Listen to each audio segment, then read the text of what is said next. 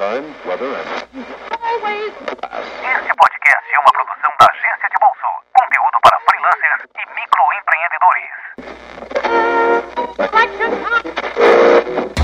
Prepare sua mente! Ajeite seus fones de ouvido. A partir de agora, Seu mundo será digital. No ar. Trendcast.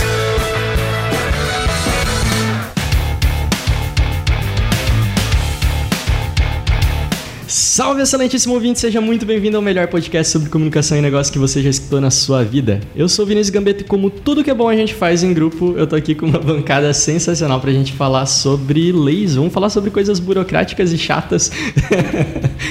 que, que a Fábio tá aqui do meu lado, ela já vai brigar comigo. Mas a gente vai falar hoje sobre marco civil da internet, lei geral de proteção de dados, o que que isso vai influenciar no nosso trabalho e quais são as alternativas pra gente não ser preso, pra gente conseguir resolver esses problemas. Então, à minha direita, eu, Fabiana Rafaela, que atua na área de direito do consumidor. Se apresentei, Fábio. Então, é, primeiro eu quero agradecer, é uma honra estar aqui com vocês, tentar contribuir com esse debate, que eu acho que vai ser bem enriquecedor, e também dizer que não necessariamente precisa ser chato. Vou tentar mostrar que não precisa e também não precisa ser burocrático e não precisa ser difícil. Então, estou aqui para tentar mostrar que as leis interferem na vida de todo mundo e, como tal, vou tentar mostrar de forma simples o como que isso vai impactar e o que, que a gente tem que fazer com essas mudanças recentes. Olha que a promessa foi alta agora, hein? Você tem que deixar esse podcast legal, que já é bem difícil. Vou fazer o possível. E à minha esquerda eu tenho o cara que ele é CEO da Bicom, é o Lucas, cujo sobrenome é impronunciável, eu não vou me arriscar. Eu achei que o, o cara do cartório ele bateu com a cabeça no teclado, assim, na hora que foi te registrar. é Lucas, Lucas o quê? Lucas Stiochetti, é, é Schiochetti. italiano. Aham. Nossa, é bem difícil, pessoal. Tá na descrição do episódio se vocês quiserem achar o Lucas aí. Quem é Lucas? Então, nós somos founders da Bicom e antes de falar, é mais fácil falar do que a empresa faz e umas coisas que a gente está construindo bastante, eu e os outros sócios. A Bicom é uma ferramenta de, de Wi-Fi, a gente gerencia dados de milhares de usuários todo dia, então privacidade, lei é uma coisa muito importante para a gente. A gente permite pequenos eh, comerciantes, pequenos varejistas se conectarem com seus clientes, fazerem campanhas assertivas e mensurar o retorno dela. Então a gente ajuda o pequeno a ser mais competitivo com grandes redes. E saber lidar com esses dados não só é crítico para a gente, mas também em alguns momentos abre muitas oportunidades de negócio muitas, muito vantajosas para quem está ouvindo também. Perfeito, então a gente trouxe o Lucas aqui porque o Lucas trabalha numa empresa hoje que talvez seja é, uma das empresas que eu conheço que mais vai sofrer o impacto dessas, dessas novas regras tem por aí, né? E eu queria já começar definindo o que, que é o Marco Civil, o que, que é a Lei Geral de Proteção de Dados, o que, que, é isso e o que, que uma tem a ver com a outra, se são a mesma coisa, se não são. Acho que a Fábio vai poder ajudar a gente. Então, não são a mesma coisa. O Marco Civil é uma lei que entrou em vigor em 2014, que é um anseio da sociedade e uma necessidade de adequação do sistema jurídico às, às evoluções da, da própria sociedade. Por quê? Porque o mundo já há alguns anos entrou na economia digital. A economia digital, ela usa dados, transforma esses dados em informações e dessas informações ofere lucro de alguma forma, né? Então é importante que ah, o Estado, né, garanta uma proteção jurídica desses dados, dessas informações que vão gerar lucro, tá? Então o anseio, o, o Marco Civil, ele estabeleceu uma ordem jurídica da rede, né? A internet não é mais terra de ninguém. Ela tem uma, um regulamento e uma legislação própria e o Marco Civil veio justamente para isso. É, o nosso Marco Civil, ele é uma das le- legislações mais avançadas do mundo no segmento de regulação de rede e foi criada justamente para evitar excessos por parte da utilização da internet, através de espionagem, de censura, enfim, tudo aquilo que descaracteriza é, a utilização da rede da, da forma como ela deveria ser utilizada. Tratado de Marco Civil, vamos para a LGPD.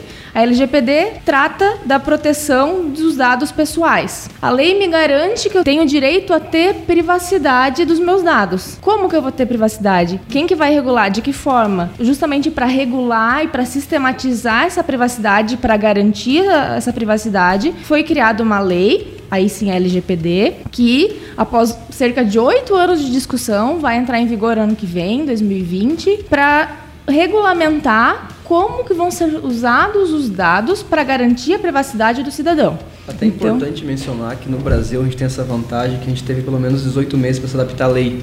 Empresas que já atuam na União Europeia não tiveram essa vantagem. A lei foi aprovada, você tem que se adaptar amanhã. Não se adaptou, fecha as portas ou encara os processos. É. No Brasil a gente foi muito mais tranquilo ainda na aplicação da lei do que em outros lugares do mundo.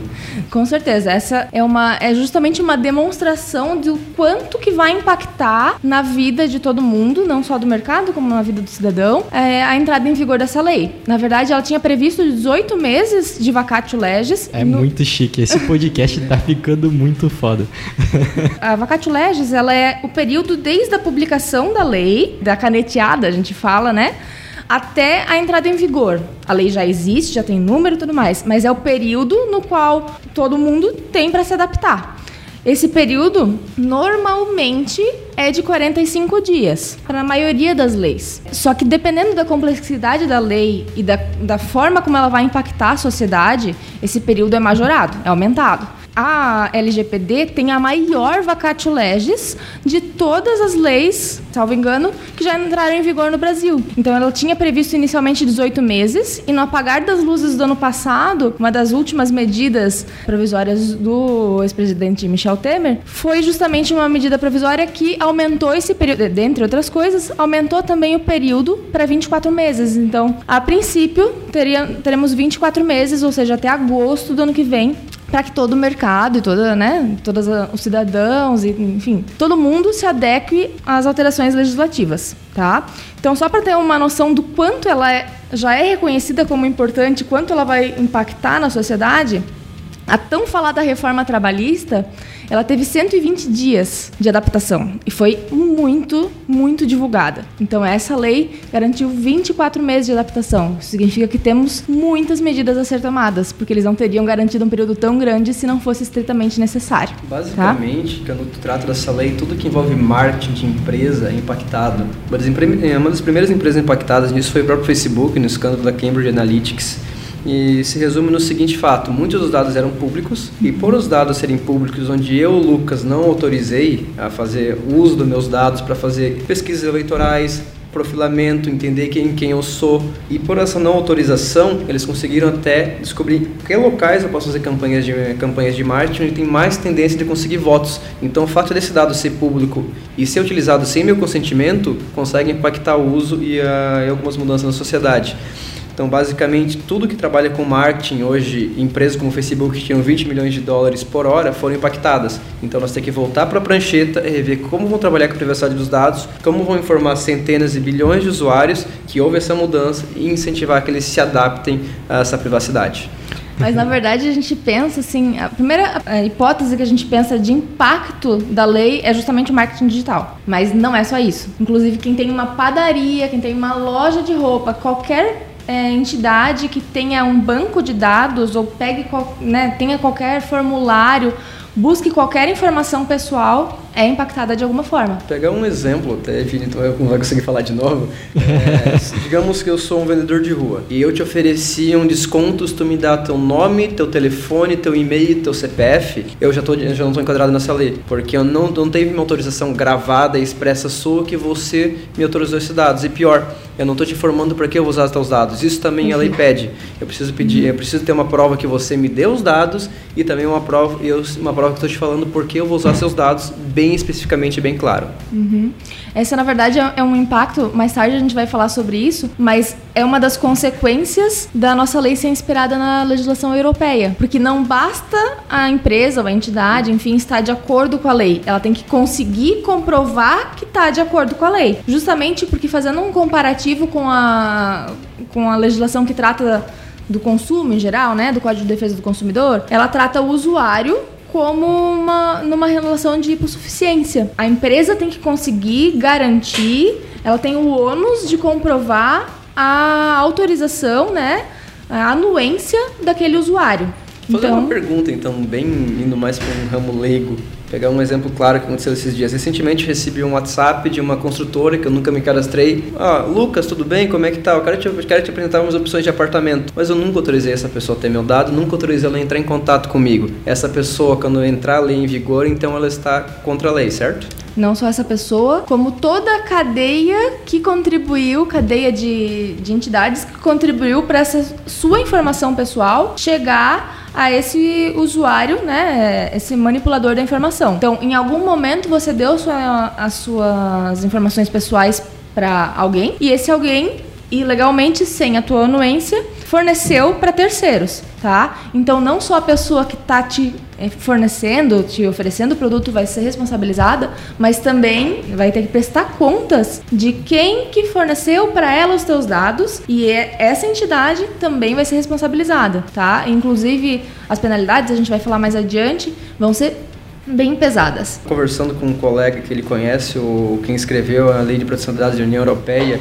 e ele estava me falando o seguinte, que quem, quem escreveu falou da seguinte forma, eu, a gente escreveu a forma, extrema, a lei extremamente vaga, para ser bem ampla, mas na hora de cobrança seremos bem claros. Nós sabemos muito bem o que a gente vai cobrar e quanto a gente vai cobrar de cada empresa que está fora dessa lei. Essa é uma tendência, a lei ser vaga é uma lei que a gente chama de principiológica. No Brasil não funciona. Quanto mais vaga, mais sujeita a interpretações dúbias e menos efetividade se confere. Isso é um estudo já antigo. Na União Europeia funciona, porque daí, a partir do momento que, que se sabe que não se pode fazer, não se faz e pronto. No Brasil a tendência é, mas e se eu fizer de outra forma? Tentar burlar. Então, no Brasil, essa é uma das principais diferenças da nossa LGPD, que é justamente tentar, às vezes até sendo redundante, deixar discriminado, deixar indicado expressamente quais os direitos e os deveres e o que, que vai acontecer em cada situação.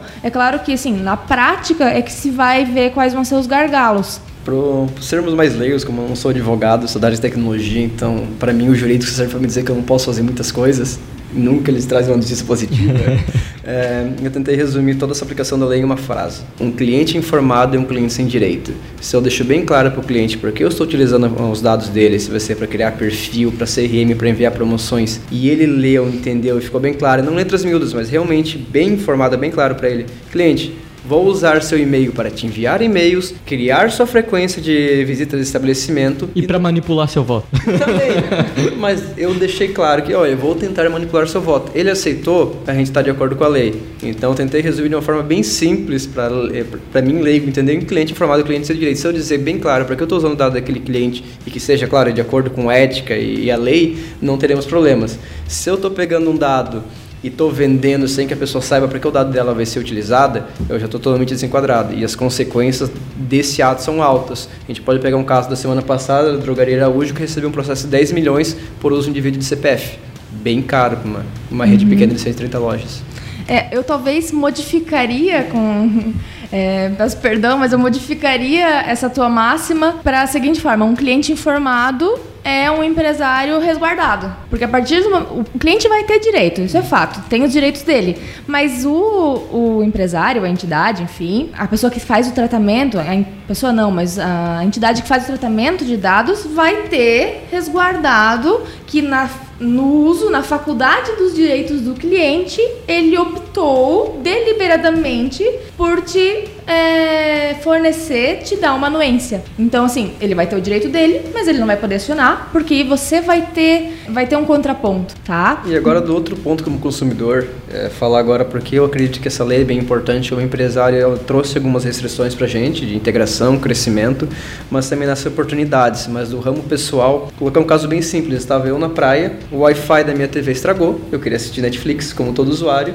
Peguei uma antena USB que tem um LEDzinho, coloquei na TV. Assisti o Netflix, queria assistir, desliguei. Três da manhã eu acordei com uma luz estranha. Era a antena do USB mandando sinal. E fica aquele encucado. O que, que será que está acontecendo? Por que a TV desligada está trafegando dados com o meu modem Wi-Fi? Uhum. Que informações está trazendo? Será que está gravando ou dormindo? Será que tem um microfone ativo nessa TV? E como cliente eu não tinha ideia do que estava acontecendo. O que eu sabia é, minha TV está trafegando dados. Que dados ela está trafegando? Não sei mas me levou, me levou a ficar preocupado com isso e até um pouco em questão de privacidade. É, Olha só, rapaz, é que como, como tá dentro da Matrix, não tem muito como resolver esse problema. É, uma pergunta que eu queria fazer, cara, eu vejo a Bicom como uma empresa que é afetada diretamente pela Lei Geral de Proteção de Dados. Quando que vocês ficaram sabendo disso e quando que vocês começaram a trabalhar para se adaptar a essas novas regras? Quando ela foi aprovada na União Europeia, estava em trâmites legais lá, um dos nossos investidores ele estava fazendo parte desse processo, então ele trouxe esse conhecimento para gente e até os impactos que as empresas que vendem na Europa estavam tendo. Então, mesmo antes da lei ser aprovada no Brasil, a gente sofreu uma diminuição drástica nas vendas, porque nossos clientes né, donos de pequenos estabelecimentos queriam poder exportar os dados dos clientes deles, ou seja, e-mail, telefone, nome, idade, gênero, e a gente sempre disse não. Isso a gente sempre teve uma restrição, mas por que vocês não podem? A gente falou, não é de acordo com nossos valores. Mas a gente falou, mas eu quero, eu, eu pago, deixa eu exportar. Mas Uhum. a gente já sabia que lá na União Europeia isso não ia ser aprovado. Se a gente começar a vender fora do Brasil, como a gente tem os clientes hoje, a gente não poderia comercializar dessa forma. Quando a lei veio, já estava preparado para isso. Então a gente já veio vários, vários, vários meses se preparando para estar de acordo com a lei que a gente sabia que isso é uma tendência. A partir do momento que foi aprovada na União Europeia, rapidamente ela foi aprovada no Brasil. Então a gente já estava pronto. Hoje, porém, a gente já está de olho no mercado. A gente foi uma das primeiras empresas, se não a primeira adaptada para isso, a vender no Brasil. E nossos concorrentes tiveram que parar de vender e a gente conseguiu, conseguiu continuar vendendo em relação a isso.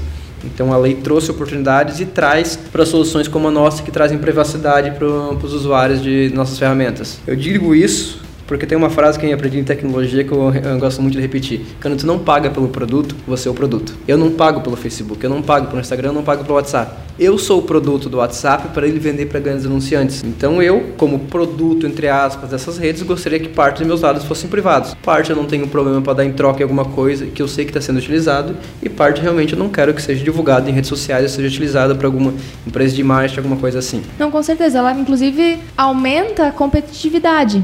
Porque a partir do momento que você é uma empresa e está adequada à lei, você primeiro filtra melhor os dados com os quais você vai utilizar, né? Isso é, vocês podem falar melhor do que eu, né? Mas vocês conseguem direcionar melhor campanhas de marketing e qualquer tipo de direcionar melhor e atingir com mais certeza o público-alvo. Uhum. É, outra situação é que traz segurança e confidencialidade, né?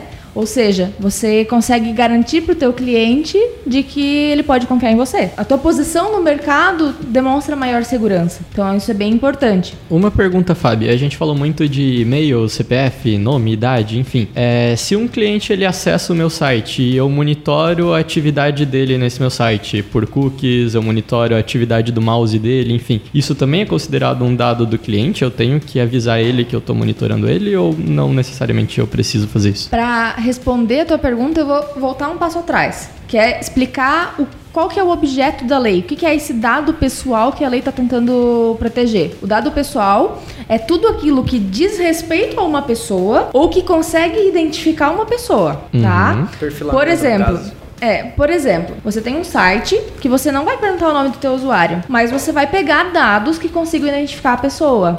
Por exemplo, eu sou, vai pegar o meu CEP, meu endereço, e você tem um e-commerce e eu compro sempre produtos sem lactose.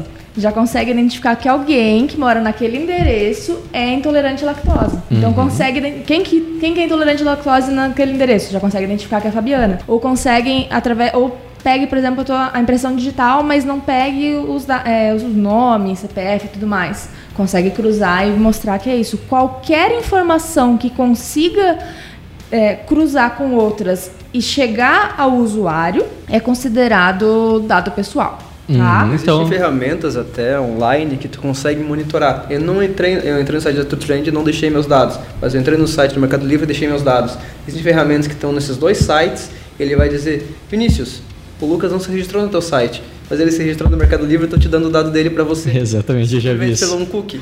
É, Então, uma- inclusive essa empresa, eu já cheguei a orçar com ela, é Shopify, Shopify, Shopify, né? por quase 40 milhões pela Lynx. Nossa, imagina o prejuízo que teve agora, né?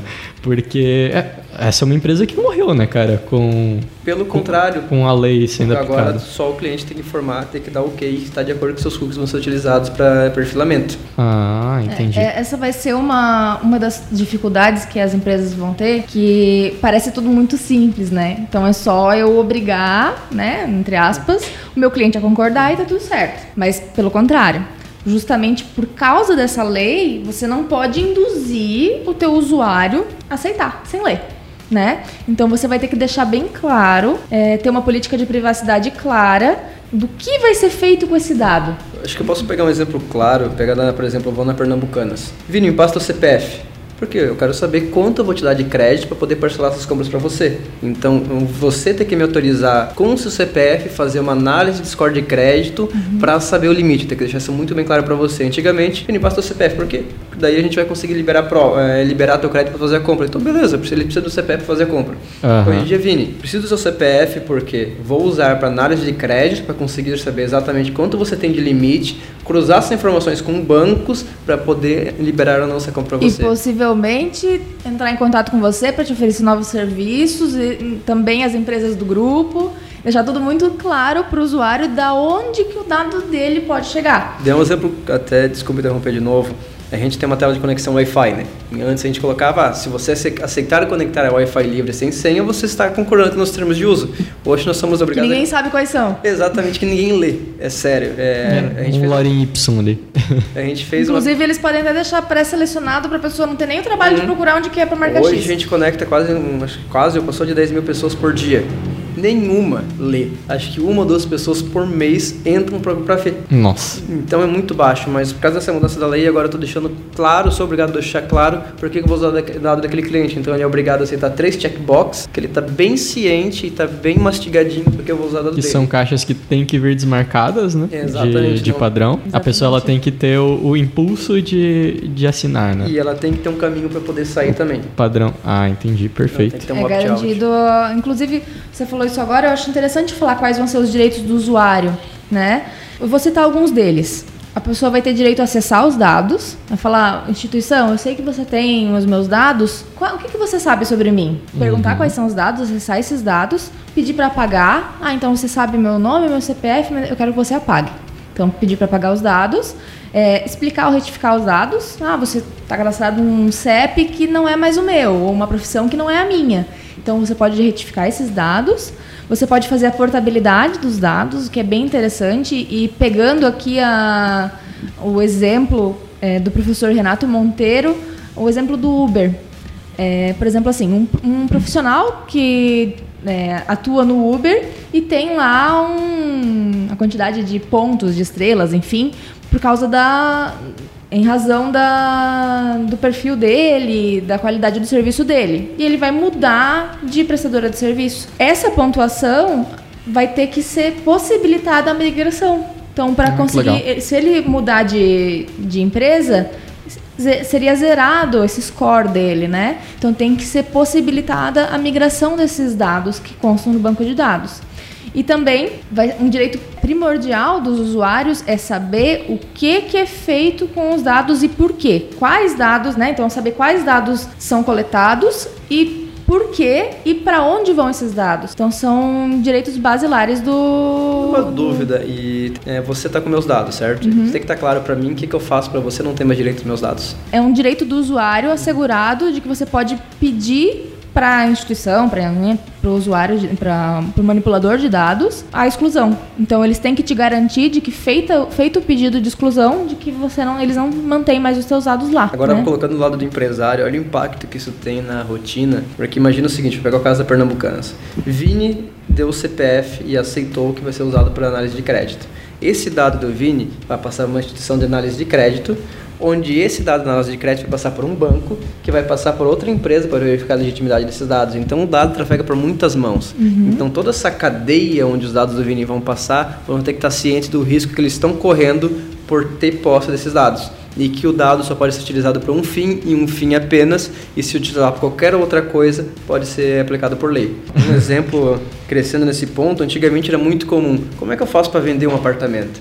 A gente vai ligar para uma provedora, uma telecom, pedir uma lista de 3 milhões de telefones, a gente vai pagar um valor X, vamos pegar um telemarketing com 20 pessoas e ligando uma por uma ver se alguém tem interesse. Hoje isso não pode mais acontecer. Uma coisa, Fábio, acho que pode me ajudar com isso. Eu cheguei lá na. Vamos usar o exemplo da Pernambucanas aí. Fiz uma compra na Pernambucanas e ela falou: Então, Vinícius, preciso que você me dê seu e-mail, que eu vou usar seu e-mail para, sei lá, para sua confirmação de compra e para disparar um e-mail marketing todos os meses, assim, assim, assado. E eu falo que não. Ela pode recusar a compra por isso? Ou se eu não quiser que ela tenha meus dados para esse fim, específico de marketing, ela ainda assim ela é obrigada a, a vender. Ela pode recusar um serviço se eu recusar meus dados? Aí vem uma questão que se chama adequação. Os dados que uma empresa pede têm que ser adequados para o fim que ela presta. Se você compra uma, faz uma compra e pede para entregar em casa, obviamente você é obrigado a informar o seu CEP, senão eles não têm como fazer o serviço.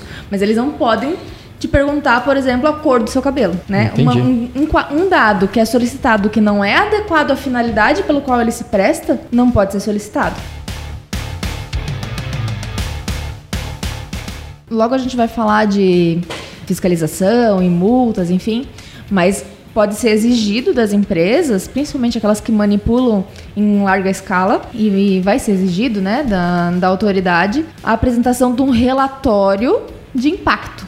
Ou seja, vai ter que mostrar, olha, eu sou dona dessa loja, eu pego tais dados, eu mando para vai ter que mostrar toda a cadeia por onde passa os dados que ela colhe, justamente para saber se tiver um vazamento, de onde, onde surgiu né?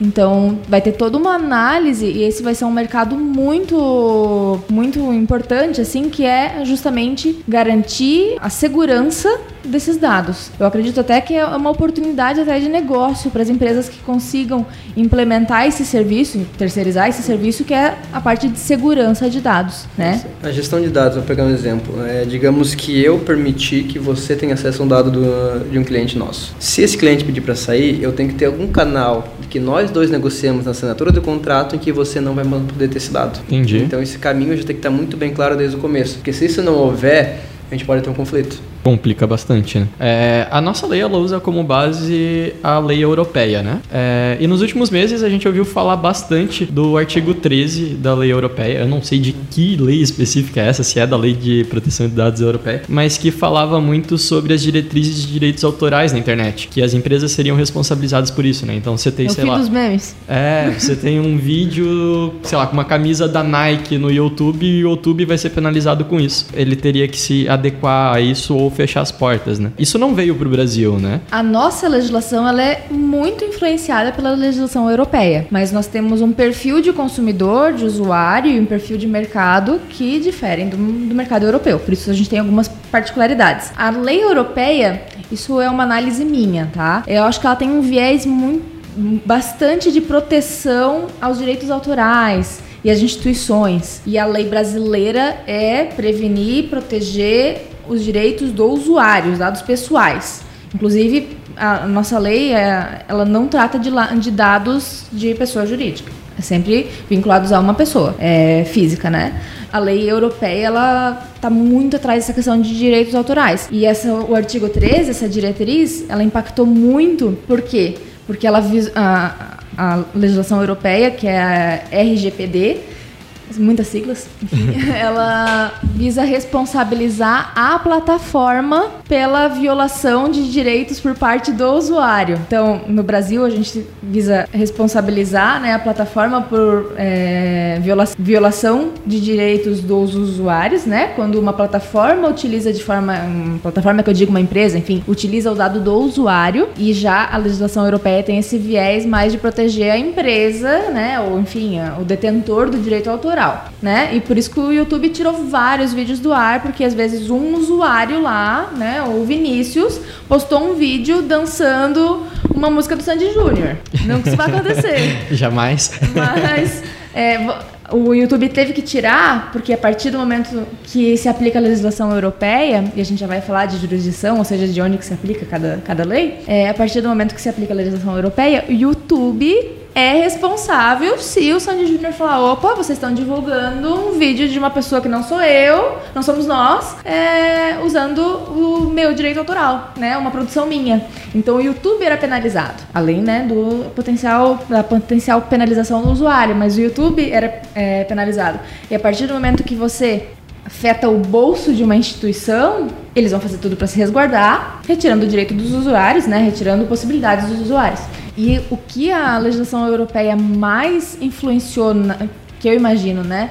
Na legislação brasileira, eles chamam de princípio da auditoria, que é justamente aquilo. Não basta você estar tá de acordo com a lei, você tem que conseguir comprovar que está de acordo com a lei. Comprovar o cumprimento de todas as diretrizes, enfim, conseguir é, não ser só a sua palavra. Ah, não, mas eu nunca passei dados dos meus usuários para outra, pra outra empresa. Ah, não, então você vai ter que ter um O relatório ônus da prova. É, pra gente foi uma boa oportunidade que farmácia, fazer aquele impasse do CPF com seu desconto, esse acordo verbal não pode mais acontecer. Então a gente começou a crescer muito no ramo de farmácias que põe um Wi-Fi e diz pra pessoa se conectar ao Wi-Fi e colocar os dados lá para ela ter acesso a esse desconto. Pra ter o registro. Só que lá eu tenho o registro eletrônico, a pessoa aceitou que o dado dela vai ser utilizado e para que vai ser utilizado. Parece ser uma coisa simples, mas resguarda a farmácia leva um processo gigantesco. Era isso ou ela colocar uma câmera na frente de cada cliente e pedir pra gravar um depoimento dizendo que autorizava? Quase Exatamente, é. Eu acredito, assim, não advogava na época ainda, mas que lá em idos de, dos anos 90, quando entrou em vigor o Código de Defesa do Consumidor, teve muita empresa que falou: ah, pronto, acabou agora com o comércio, porque agora o consumidor pode tudo, onde já se viu um código específico para proteger os direitos do consumidor. Por que, que não tem um código para proteger os direitos da empresa? Então, Aham. eu acredito que foi essa a discussão na época. Então, mas é, é- na verdade é só uma questão de mudança de mindset. A partir do momento que as empresas começarem a partir das premissas do que elas podem fazer, vai começar a se adaptar e ser natural. Como manipular esses dados? Coisa que acho que a gente não comentou que é muito importante é justamente indicar quem que deve se enquadrar nessa lei. Porque a gente fala muito de marketing digital, de agências, enfim, pode passar, e quando a gente fala de usuário, né, a gente passa a impressão às vezes de que se aplica só em âmbito digital, né, que só está vinculado às empresas, a e-commerce e empresas que trabalham na rede. Então eu acho bem importante dizer que não. Na verdade, assim, todo mundo que tem algum tipo de banco de dados vai estar sujeita a- às adaptações dessa lei. Além disso, não só quem mantém o banco de dados. É, a lei diz quem faz tratamento de dados. O que, que é tratamento de dados? É coletar, é armazenar, é transferir e excluir todo tipo de manipulação de dados de alguma forma está sujeito à aplicação da lei. Fora isso, a lei também diz que não é só no âmbito online. Se você dá um formulário para a pessoa preencher os seus dados, um formulário impresso, você também tem que se adaptar à lei. Dar um exemplo claro. Uma vez estava num bar em Curitiba e me ofereceram uma porção de fritas grátis se eu me desse, se eu meu nome, meu e-mail e meu telefone. A pessoa anotou e seguiu a vida. Hoje essa pessoa seria apta de levar um processo porque eu não autorizei expressamente. Isso aí não existe uma prova, existe um papel que é a letra da pessoa que ela tem meus dados. Mas qual é a prova que existe que realmente eu autorizei aqueles dados? Por isso que agora vai ter que ser. Não basta ter o consentimento. Falar, ah, não, mas o Lucas autorizou, tá aqui os dados dele. Não, ele vai ter que consentir para uma finalidade, né? Então eu consenti, mas eu consenti para ganhar uma batata frita. Não, você vai ter que consentir em troca de uma batata frita para ser utilizado dessa e dessa dessa forma. Vou Dados mudar agora a pergunta, Vini. Como é que tu se sente como agência impactado por essa lei depois dessa conversa toda? Cara, é, é bastante complicado, na verdade. É principalmente, na verdade, eu já fui afetado, principalmente depois dos escândalos do Facebook, porque o Facebook ele impediu muitos modelos de segmentação. Então, embora eu não tenha problemas com a captação de dados dos nossos clientes na landing page, a gente coloca um aviso ali e tal, tá tudo certo nesse ponto, prejudicou demais as segmentações. Então, antes eu conseguia segmentar para perfis muito específicos. Eu conseguia segmentar para pais solteiros que têm filhos entre 8 e 12 anos e que estão devendo dinheiro no Serasa. Eu conseguia segmentar nesse nível, assim. E hoje em dia eu já não consigo isso, eu consigo al- alguns tipos de segmentação bem mais amplos. Isso é, bem interessante falar do Facebook, por exemplo, na, quando a gente estava querendo fechar a primeira rodada de investimento, a gente tinha 50 investidores que a gente tinha interesse de fechar. Então, fomos estratégicos. A gente tem 50 números de telefone, a gente tem 50 e-mails. Vamos fazer uma campanha extremamente direcionada no Facebook para essas 50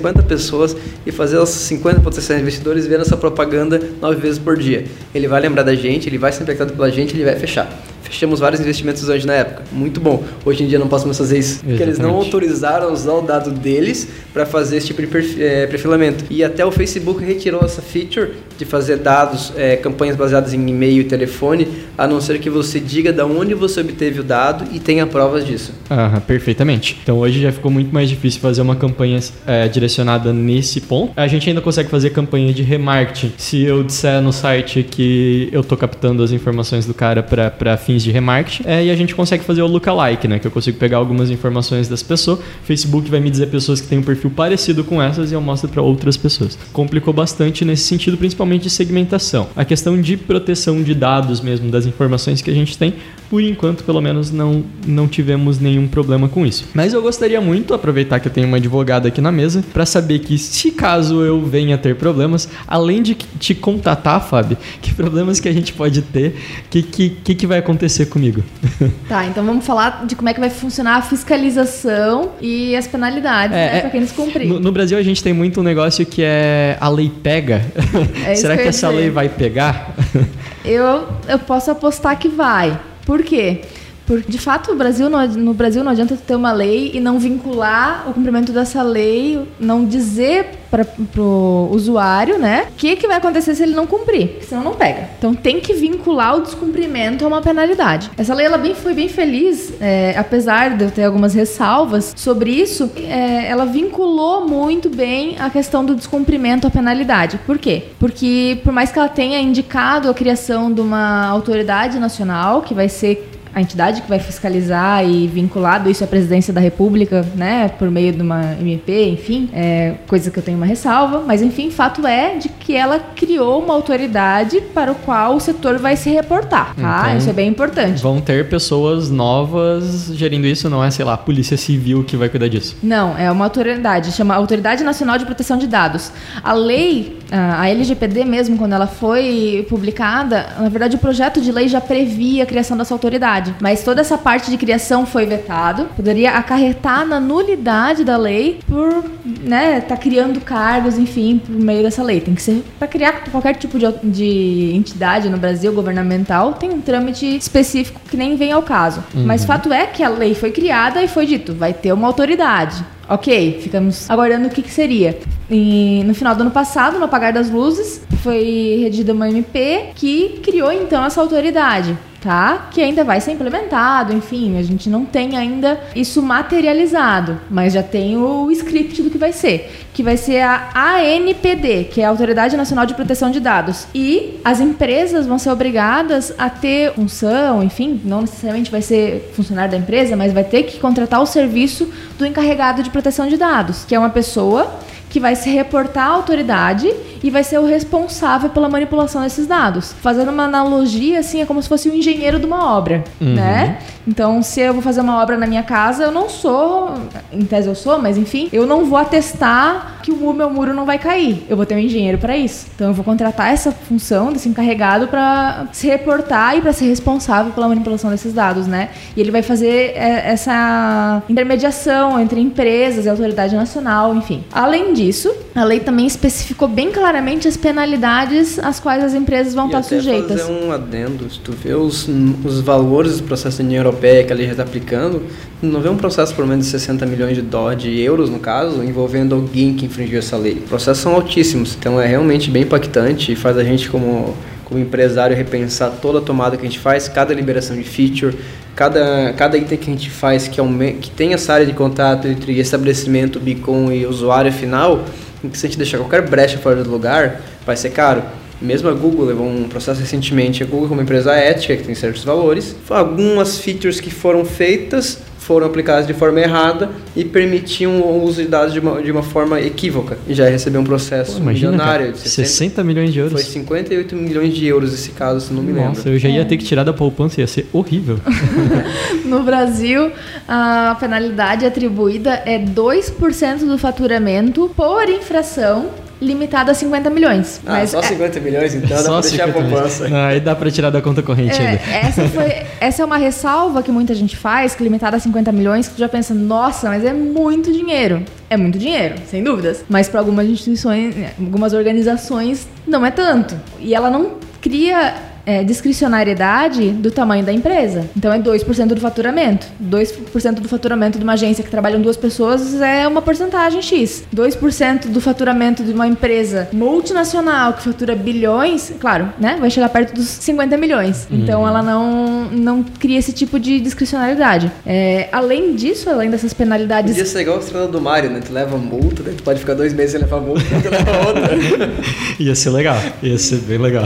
E além disso, além das penalidades que estão descritas na lei, isso não elimina outras eventuais punições, digamos assim, né? Outras eventuais responsabilidades. O usuário que teve sua informação vazada, por exemplo, e é, sofreu um certo prejuízo, ele além da multa que você vai pagar, você ainda pode sofrer uma ação de reparação de danos, enfim, de qualquer natureza, uma ação judicial, ou você pode responder uma ação criminal se você vazou dados ou né, utilizou desses dados para algum fim criminoso. Então, os, a- é uma série de fatores de responsabilidades que as empresas estão sujeitas.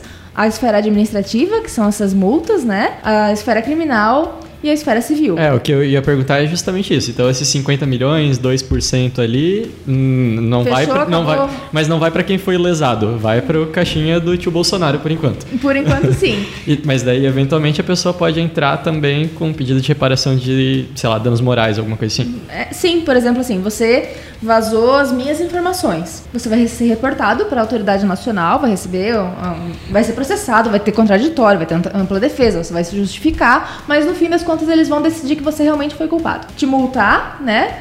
é, em até 2% ou 50 milhões, mas isso não vai reparar o meu dano.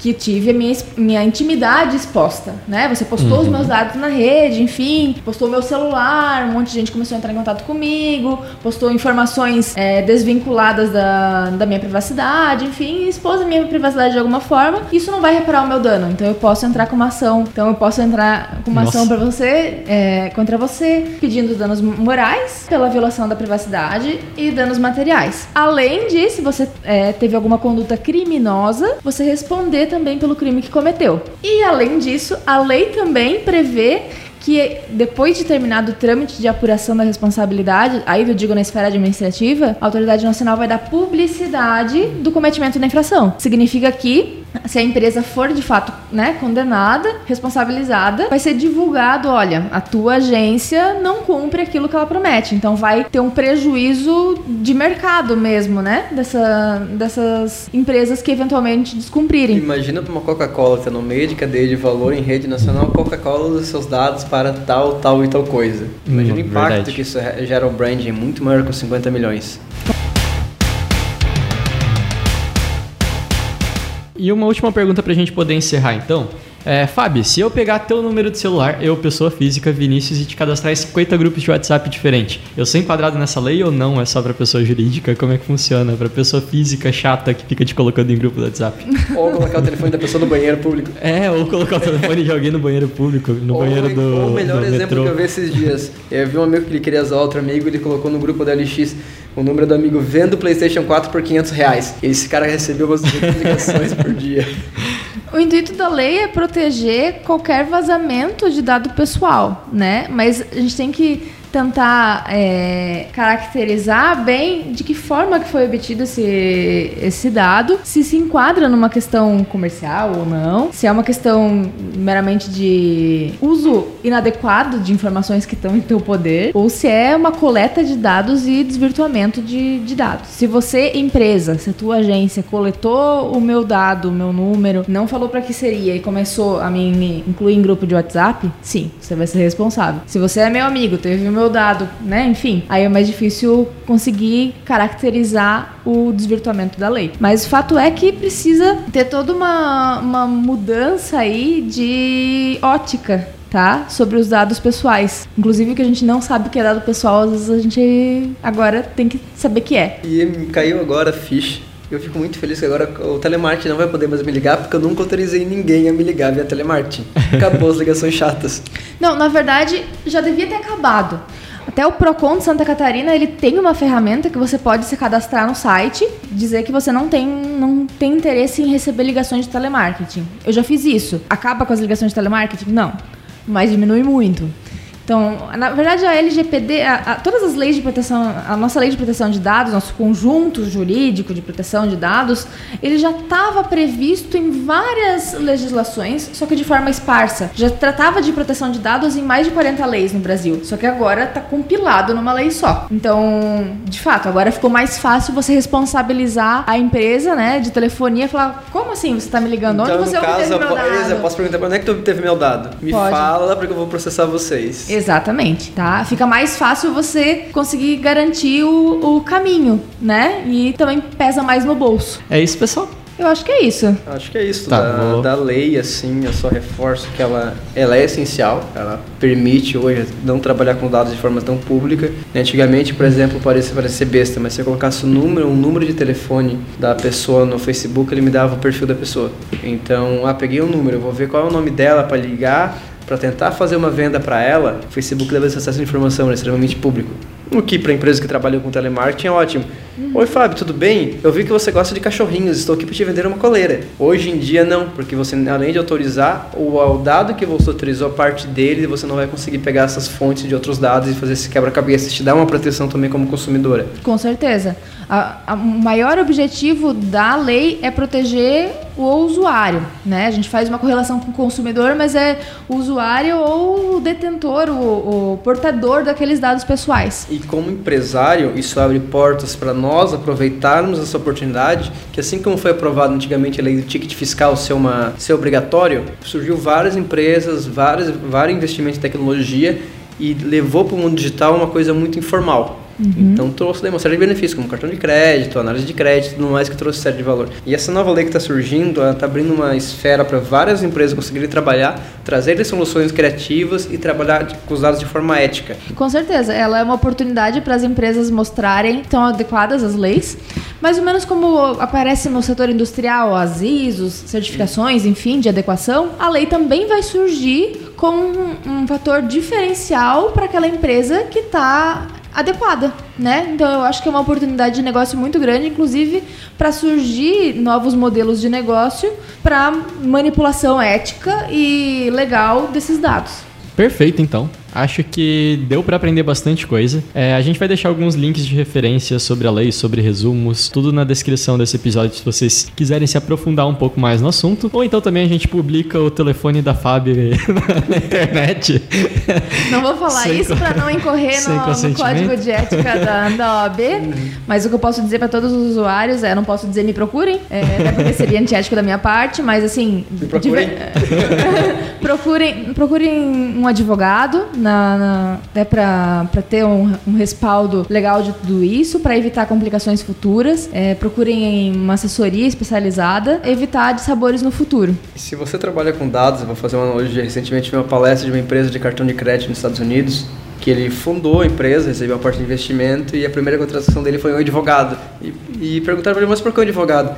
É um ramo tão burocrático, tão complexo, que se eu fazer qualquer besteira, eu vou perder todo o fundo de investimento e ainda vou receber um processo gigantesco. Minha primeira contratação foi um advogado, Boa. para garantir que isso não aconteça. Então, se você trabalha com dados, contrata um advogado, traz um advogado, traz realmente alguém perto, que isso pode te impactar bastante. Hoje, na Bicom, a gente tem um advogado dedicado para trabalhar com essa lei de proteção de dados, Ah, porque legal. realmente ela é, impor- é importante. É isso então, pessoal. Tenham amigos advogados, cuidem bem dos seus dados e a gente se vê na próxima quinta-feira. Valeu!